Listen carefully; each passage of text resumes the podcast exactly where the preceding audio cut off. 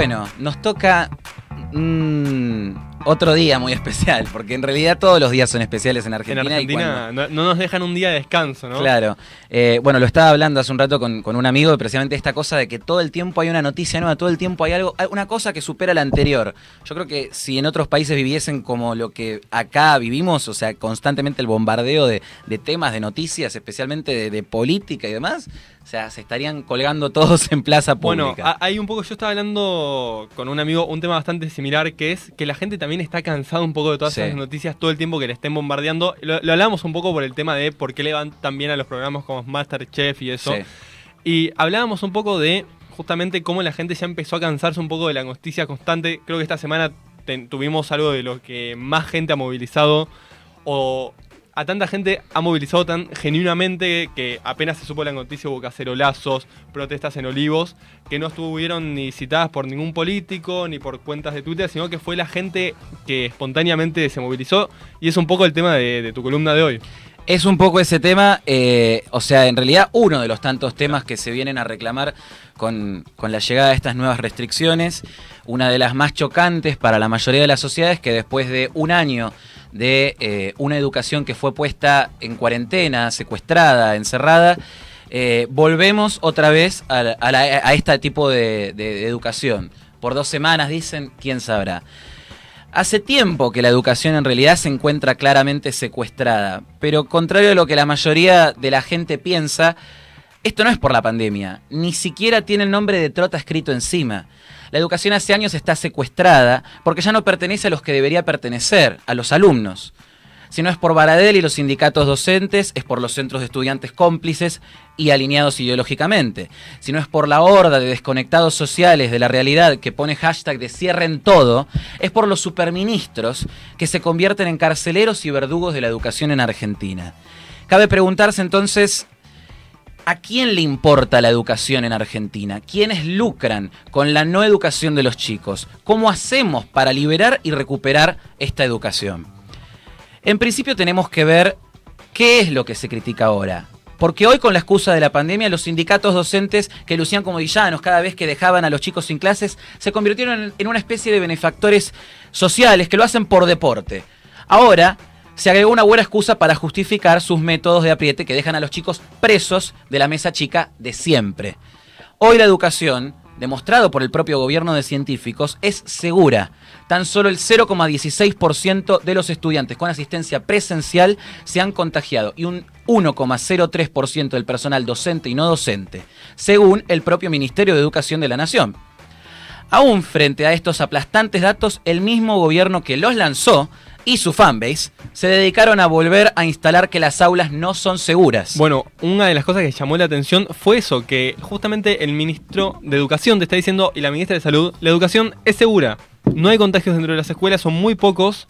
Entonces, que los chicos sigan yendo no implica un riesgo. Y al día siguiente, el presidente que vuelve a decir, no, se cierran las aulas. Y al día siguiente que aparece la ministra que hace dos días nos decía que la educación era segura, nos decía que, la, que de vuelta que los colegios eran un foco de infección. Entonces, parece que están trastabillando en sus decisiones, que dicen una cosa, se contradicen. Entonces, verdaderamente, creo que eso que tanto se convirtió en una burla hoy en día sobre el gobierno de científicos, termina siendo, creo que ya lo contrario de este gobierno, que se maneja solamente con ya ni sé si las encuestas, no sé cuál es la, decisión, qué, hay detrás de eso, no, hay un criterio para decir cerramos, no cerramos las escuelas, porque la ciencia no es, las, encuestas tampoco, porque la sociedad lo vimos que estaba en contra de, esto, entonces ya no hay un criterio. Criterio no hay y eso se, vio demostrado cuando trajeron una payasa para el cuenta cadáveres matutino eh, en el Ministerio de Salud. Eh, los que después regalaron vacuna, bueno, los mismos.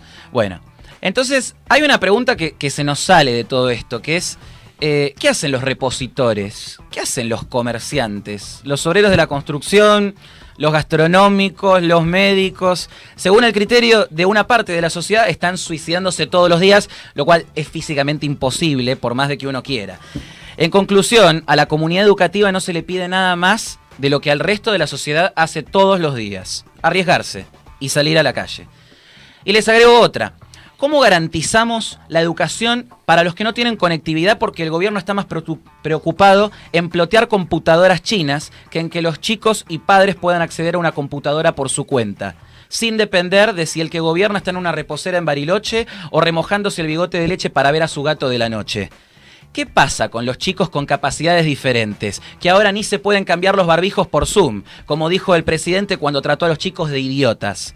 Se caen del sistema no reciben la educación adecuada, lo cual es mucho peor, especialmente en el caso de los alumnos eh, que no, que no, que tienen estas discapacidades. Bueno, hay una cosa que me llamó mucho la atención, volviendo un poquito dos segunditos atrás, que es el tema de la conectividad.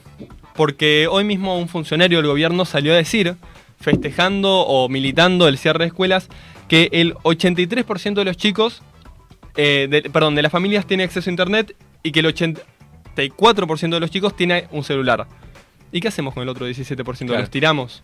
¿Y qué hacemos? A ver, estamos en Argentina, la conexión a internet es verdaderamente mala y lo digo yo que soy una persona que vive en Capital Federal, que tiene una buena empresa para, para poder conectarme y ni siquiera anda bien. Entonces, a los chicos que están en las villas, en los barrios más populares, eh, en los lugares más alejados, ¿cómo haces para que puedan cursar con un internet que no funciona o si es que tienen? Saliéndonos un poquito del tema, eh, ¿cómo haces tenés que votar a, Rodríguez Saque, que estaba con la publicidad esa de Wi-Fi gratis en todo el país. Yo creo que si lo hubiésemos votado no tendríamos los problemas de ahora.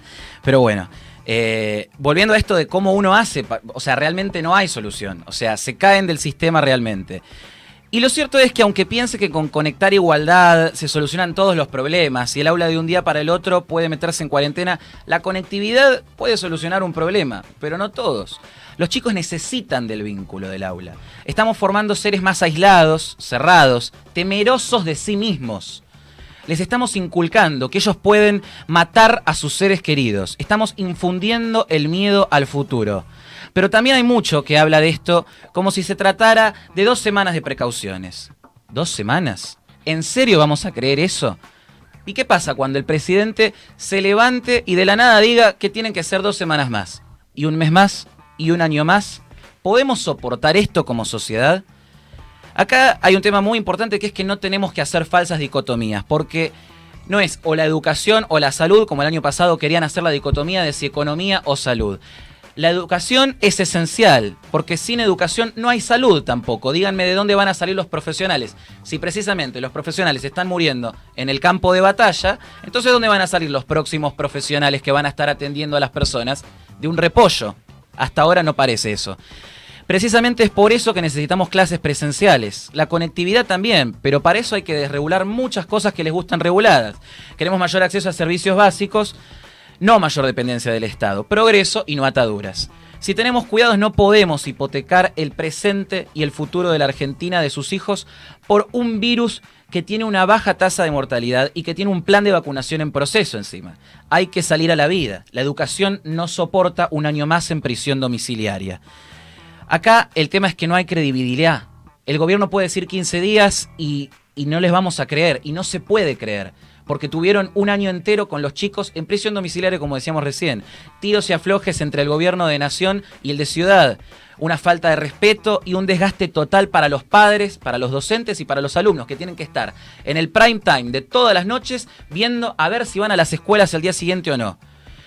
También se pregunta uno si hay un show de la ciudad también, porque en alguna forma el otro día la reta o la policía de la ciudad reprime a los mismos que piden por lo que ellos en tribunales defienden.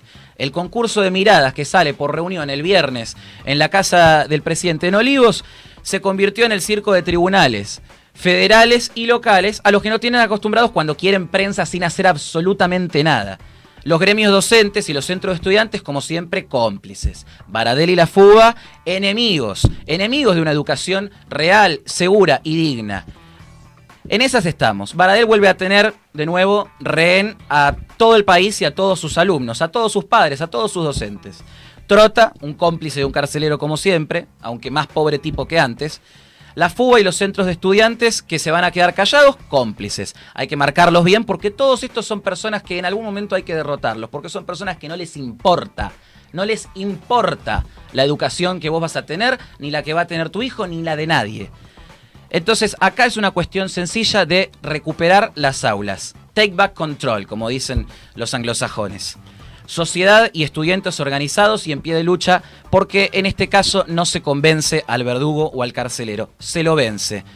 Entonces tenemos que repetir una vez y para siempre en todas las plazas, en todas las escuelas, en Palacio Pisurno y en todos lados, que la educación es esencial, es segura, que no es capricho, es derecho.